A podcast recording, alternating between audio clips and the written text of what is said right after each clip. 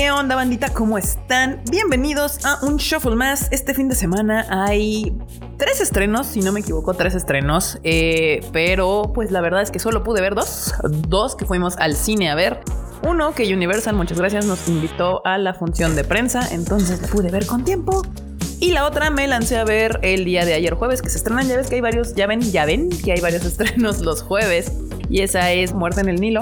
Eh, y pues vamos a hablar de ambas películas. Luego les voy a recordar que sigue en cartelera las otras películas. Hay unas películas de terror que también están en cartelera para los que son fans del género. Y por último hablaremos un poco de los Oscars, porque este fin, esta semana hubo nominadas. Bueno, salieron los nominados al Oscar y pues también los Anime Awards. Que de esos, por cierto, ya platicamos el miércoles en el Tadaima Live. Si quieren saber a profundidad las opiniones que tenemos todo el team del Tadaima sobre los Anime Awards, ya saben que lo pueden encontrar en el canal de YouTube de Tadaima en el último Tadaima Live, que prácticamente es todo más de la mitad del programa. Así que pues ahí pueden ir a ver por qué estaba yo tan contenta y tan enojada con los Anime Awards. Pero bueno, pasemos a hablar del cine este fin de semana. Y primero vamos a hablar de Marry Me o Cásate conmigo, una película protagonizada por J-Lo, Maluma y Owen Wilson. La verdad, voy a ser muy honesta con ustedes, yo no esperaba absolutamente nada de esta película. Nada, sí, cero. Cero iba yo con las más mínimas intenciones solo de pasar un buen rato. Ahora, cuando estaba investigando un poco sobre la película, me di cuenta, extrañamente, es una película basada en una novela gráfica. El autor de esa novela gráfica se llama Bobby Crosby o Crosby, no sé cómo se pronuncia. Y pues la verdad no me lo esperaba, no me esperaba que esta película estuviera basada en una novela gráfica. Por si aquí el dato, por si les da curiosidad, pueden ir a buscar la novela gráfica y leerla si les interesa. Y bueno, pues yo con mis prejuicios, la verdad es que pues, pues no, no esperaba mucho. Y esto no quise que no sea fan de comedias románticas, comedias románticas, porque una de mis películas favoritas de todos los tiempos justamente es una comedia romántica. No puedo hablar, ¿qué está pasando? ¿Qué está pasando? Una comedia romántica llamada Crazy Stupid Love. Me encanta esa película, la puedo ver y ver y ver mil veces y es muy entretenida. Soy fan y seguramente han visto 40 memes en internet basados en esa película. Pero regresemos aquí. Obviamente el selling point de esta película pues es que está protagonizada por J-Lo y por Maluma. Y pues eh, fuera de ese asunto era una comedia romántica pues muy tradicional con todo Owen Wilson incluido. Y digamos que es de esas películas que la verdad yo no esperaba nada, absolutamente nada. Y resultó ser una agradable sorpresa muy agradable sorpresa. Aclaro, aclaro que esta sorpresa está basada en el hecho de que mis expectativas eran nulas. La verdad es que sí me hizo reír. ¿Y de qué va esta historia? ¿De qué se trata esta película? Pues nos cuenta la historia de esta gran estrella del pop interpretada por Jennifer López que está a punto de casarse con esta otra gran estrella del pop interpretada por Maluma o del reggaetón, si ustedes gustan llamarlo así y se van a casar pues prácticamente públicamente en un estadio gigante y van a lanzar en ese momento una canción llamada Marry Me y pues resulta que justo antes, justo antes de que salgan a jurarse matrimonio eternamente eh, Maluma y Jennifer López, pues eh, Jennifer López se da cuenta que le pusieron el cuerno. Le pusieron el cuerno y pues decide no casarse con el tan ansiado rey del pop, Maluma, y así, porque se le da la gana, escoge a alguien del público que traía un cartel que decía Marry Me, que es el personaje de Owen Wilson, y dice, tú, tú que estás ahí, no te conozco, tú súbete aquí al escenario y te casarás conmigo. Y ese es el inicio de esta historia que claramente pues está basada en la fantasía. Y lo interesante es como todas las comedias románticas, ver cómo estos dos polos opuestos completamente, donde ella es una estrella del pop mundial, así que llena estadios y de hecho ahí te van a mostrar que muchas veces han eventos privados cobrando carísimo. Y él es un maestro de matemáticas de una primaria de Brooklyn o algo así con una vida por demás ordinaria. Entonces es este juego, estos dos polos opuestos que lo hacen muy entretenida la película. Obviamente te hacen darte cuenta del valor de, lo que es la cotidianidad y la familia. Ya saben, todas estas cosas que nos encanta ir a ver al cine. para hacernos sentir bien y demás. Entonces yo creo que es una gran película para llevar, obviamente, este 14 de febrero, 14, 15, 13, 14, 15, que es este fin de semana del Día del Amor y la Amistad, para que vayan con sus queridas parejas y se la pasen un buen rato, para que sus novias les encante esta película. Y hasta me llevaría a mi mamá y a mi papá, porque sí me dio un feeling como bien inicios de los 2000, así esta película y creo que mi mamá la podría pasar muy bien. Entonces sí, sí, yo creo que podrían ir a verla este fin de semana. Es una de las opciones eh, más entretenidas junto con Moonfall. O sea, es que ahora hay cine como de entretenimiento. Es de cine que les digo que es para relajarte, para pasar un buen ratito, para reírte, para soltar la lagrimita. Y así está, ahí está. Cásate conmigo, la trajo Universal. Este, espero la disfruten. Y bueno, pasamos a la siguiente película que vi el día de ayer. Muerte en el Lilo. Esta película, primero que nada, ha estado muy atrasada, atrasadísima, obviamente pandemia, y luego uno de sus protagonistas entró en un escándalo y pues la atrasaron más. Está protagonizada por Kenneth Branagh. Kenneth Branagh y bueno, Gal Gadot, Tom Bateman, Leticia Grid, Emma McKay, etc, etc, etc porque es un elenco que creo que se le conoce como elenco coral cuando no hay un solo protagonista, sino que son varios los que cargan con la historia. También dirigida por Kenneth Branagh. Esta historia es de el detective Eclepre, que pues es un personaje, un detective creado por Agatha Christie. Y ya tuvimos una película en 2017 llamada Asesinato en el Expreso de Oriente, que es la misma idea. Este detective eh, se encuentra en una situación donde tiene que descubrir quién fue el asesino o quién fue el que, pues sí, mató a la persona o personas. En este, en ese momento era un tren. En esta ocasión tiene un nuevo caso. Ahora acompaña a una pareja que pues se acaba de casar y están en su luna de miel, donde están acompañados por un grupo de familiares y amigos cercanos. Pero está muy raro este asunto porque la novia, la protagonista, semi protagonista, Lynette, que está interpretada por Gal Gadot, pues nunca la ves cómoda ni segura en esta situación. Hay diferentes circunstancias que te hacen ver por qué no está cómoda en esa situación. Pero este tipo de películas, sobre todo, se tienen que recargar mucho en, pues, en, en que tú conozcas a los personajes y que tú conozcas los motivos de cada personaje, de por qué sí o por qué no fue el asesino. Y la verdad es que la mitad de, los personajes son aburridos.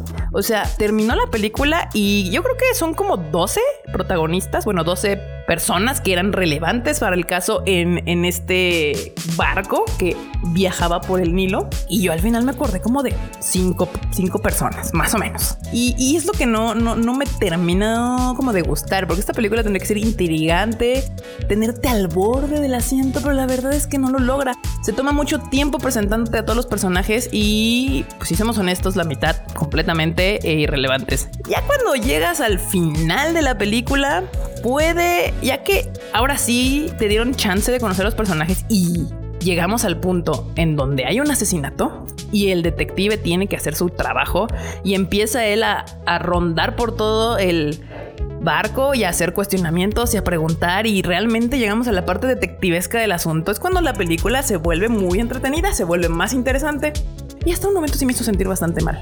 Pero, pues, híjole, sí dura dos horas, siete minutos más o menos. Luego a veces reviso ya porque ya les encantó que todas las películas duren más de dos horas. No todas las películas necesitan durar más de dos horas.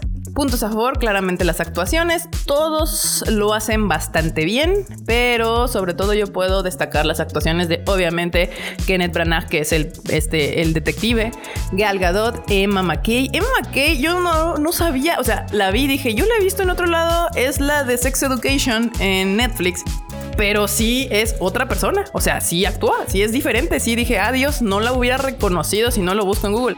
Y Leticia Wright lo hizo espectacular también. Así en el trabajo de actuación no hay duda alguna. Eh, me queda de ver un poco en los efectos especiales y se llega a ver medio chafita, pues algunas de las escenografías que hacen del el supuesto Egipto en donde están. Si hace un esfuerzo la película por sentirse interesante, lo logra al final, pero sí tienes que aventar como una hora ahí poniendo la atención y más o menos para que llegues a la parte interesante. ¿Con quién iría a ver? Eh, ¿Con quién iría a ver la muerte en el hilo.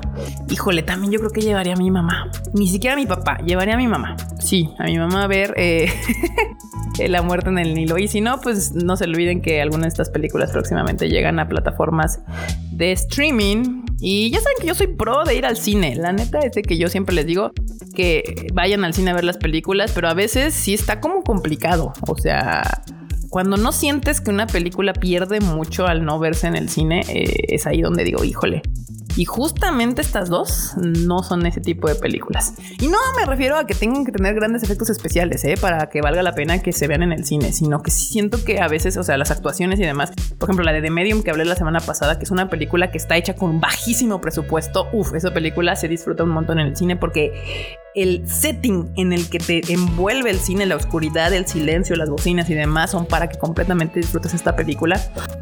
Porque mucha gente dice, no, pues es que solamente con efectos. No, no, no, no. ¿Cuáles efectos especiales? Hay unas películas de bajo presupuesto o del conocido cine de arte que no necesitan efectos especiales y se ven, se disfrutan muchísimo mejor en el cine. Y bueno, hablando de otras películas que están este fin de semana, de hecho hay tres películas de terror que no he podido ir a ver ninguna, con eso que me encanta el género, pero voy a ser bien honesta con ustedes. No me llaman nada la atención y es culpa de el título al que a fuerzas les tienen que poner cuando las pasan a español, que tienen que tener exorcismo, terror, diablo, demonio, maldición y así, si no no parecen vender en el mercado mexicano y entonces yo ya siento que las tres son la misma película y me pierdo. Hay una que se llama El Exorcismo, punto así, que creo que es estreno de este fin de semana. Otra se llama Llamada del Diablo esa sí me llamó un poco la atención porque de hecho está protagonizada por la misma actriz que hace Insidious y por el actor que hace So. Entonces, ese era un selling point y sí tenía ganas de verla, pero no he tenido tiempo. Y la tercera película de terror que está este fin de semana es El exorcismo de Dios. Ya ven, les digo, el exorcismo, exorcismo, diablo, muerte, destrucción, sangre, violencia, ¿no? siempre les ponen los mismos nombres y no entiendo por qué. Sí me molesta, sí me molesta, porque yo como fan del género esperaría que tuvieran una identidad cada película, que le pensaran tantito más para hacer las traducciones. Si neta la película originalmente se llama El Exorcismo, ok, pero ya, por favor. No, no creo que la gente es, como siento que es una falta de respeto al público que todas las películas de terror tengan que tener estas tres palabras: infierno, diablo, exorcismo, maldición eh, y algo así. Este, si ustedes son fans del género de terror, yo no las puedo decir que están chidas, porque no las he ido a ver, pero si están en modo aventurero y se quieren ir a, a sorprender, están estas tres películas del cine de terror y ya si las van a ver y si les gustan me dicen y yo me lanzo a verlas. Tal vez vaya el domingo a ver alguna porque pues sí me encanta, me encanta el cine de terror y no me importa ver películas buenas o malas, yo veo de todo. Eh, si quieren ver una buena película que a mí sí me gustó, está Medium todavía y como les dije la semana pasada, eh, pues ya en menos cines porque siempre les quitan un montón de cines este tipo de películas. Otras dos películas y lo suyo es más la acción, sigue Moonfall, que hablé de ella en el shuffle pasado, si no lo escucharon ahí lo pueden escuchar, ya están las preventas también de Uncharted y Batman Uncharted se estrena la próxima semana.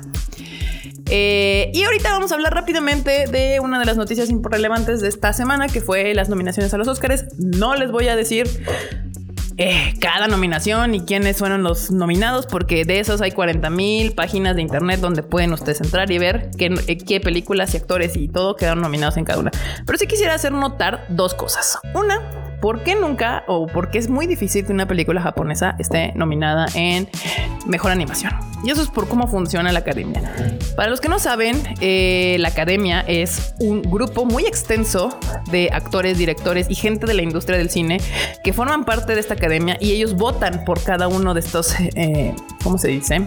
Pues de estas categorías. Para que ellos puedan votar, obviamente tienen que ver las películas y entonces se sabe que hay productoras, distribuidoras y demás que hacen fiestas o eventos para que la gente, esta, la industria, vaya a ver las películas.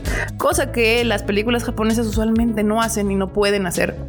Y no solo las películas japonesas, sino películas que no son Disney. Hablando exclusivamente de la categoría de animación, porque siempre me hace enojar, pero ahora me hizo enojar más porque había más películas que podían haber sido nominadas en esa categoría y entraron tres de Disney. Tres de Disney le hicieron justicia a The Mitchells and the Machines o Los Mitchell contra las máquinas, así la pusieron en español, porque no había sido nominada en otras festivales o, premiaciones que se hacen en esta época, pero para los Oscars sí las incluyeron. Y hay otra película que se llama Flea, que también es animada, y esta película no la he podido ver porque no hay manera, creo que legal todavía de verla aquí en México, pero me llama mucho la atención porque está nominada como mejor animación, como mejor película extranjera y creo que como mejor, no, como mejor película, no, como mejor animación, pero mejor película extranjera. No me acuerdo qué otra nominación tenía ahí, pero es un caso extraordinario porque es la primera vez que una película animada logra varias nominaciones, no solamente la de animación. Entonces, todo el mundo está derrotado y dice que obviamente va a ganar Encanto. Luca no tenía nada que hacer ahí, ni Raya tenía nada que hacer ahí. Ahí bien y con la mano en la cintura, sin ningún problema, podía haber entrado alguna japonesa, Bell, probablemente, o hasta Evangelion si quisieran, pero es que también la academia y Estados Unidos tienen esta errónea percepción de que el cine animado tiene que ser infantil. Y no, la animación es una técnica, yo lo hemos dicho varias veces, la animación es una técnica más de contar una historia. Los japoneses lo han entendido durante ya décadas y por eso contamos con historias tan diversas animadas. Pero Estados Unidos sigue insistiendo que la animación es infantil. Entonces, por ahí entran varias de las situaciones por las cuales las películas japonesas y otras animaciones les cuesta tanto trabajo entrar en esta categoría. Ahora, mucho también se dice que los Oscars pues ya se están muriendo, ¿no? Que ya no hay razón de ser, de que justo esto que sucede con las películas animadas y demás es pues un robo. ¿Y para qué, no? A mí, para mí lo único rescatable de los Óscares es que justamente alrededor de este festival varias películas que usualmente pasan desapercibidas en la cartelera tienen su oportunidad de brillar. Películas que de otra manera los cines no les darían un espacio porque usualmente no tendrían tanto taquilla como viene a ser Uncharted la próxima semana, Batman la que sigue, Morbius la que sigue y así constantemente hay películas que al ser nominadas a los Oscars, bien o mal, todavía muchas personas dicen, ah, ok, es una buena película, le voy a dar un chance. Y las, las exhibidoras les dan chance a estas películas y por eso mismo voy a poder ver tres de esas películas que no he podido ver. Una es Belfast, la otra es Licor Pizza. Licor Pizza, sí, Licor Pizza. Que trae Universal, si no me equivoco. Van a llegar al cine y espero que las vayan a ver. Y la japonesa Drive My Car, que también fue nominada como mejor película. Es la primera vez que una película japonesa está nominada como mejor película. Se sabe que va a llegar a Movie. Este es una plataforma de streaming que tiene, pues, lo que se le llama cine de arte, o sea, películas pues muy alternativas. Movie con B de burro. Eh, pero existe por ahí de que también va a llegar a cines. No sé qué significa eso, porque a veces llegar a cine significa llegar a la cineteca y no per se a Cinépolis o otro cine comercial. Entonces, esperemos. Yo me gustaría ver todas estas películas en cine. Justamente estas tres. Y la de The Worst Person in the World también es una película que han hablado muchísimo y tampoco he podido ver porque no ha llegado legalmente a nuestro país. Casi todas estas películas obviamente se estrenaron en el mundo el año pasado, pero por el tipo de película que es, casi nunca las estrenan en el año que les toca en, en México, sino se esperan a que sean los Oscars porque esperan que tengan nominaciones. Y entonces así la gente diga, ah, pues está nominada al Oscar, le voy a dar chance de verla. Cuando no tendrían ni siquiera por qué estar nominadas al Oscar, son películas diferentes, son películas que cuentan historias, son películas que recaen en lo más básico de la cinematografía, que es la actuación, el guion, las luces, la dirección, y no se recargan tanto en los ya tan usados y famosos efectos especiales y ese tipo de cine me encanta que los Oscars les dan la oportunidad de darle un spotlight y que la gente les pueda ir a ver. Así que eso es lo que yo rescato de las nominaciones a los Oscars.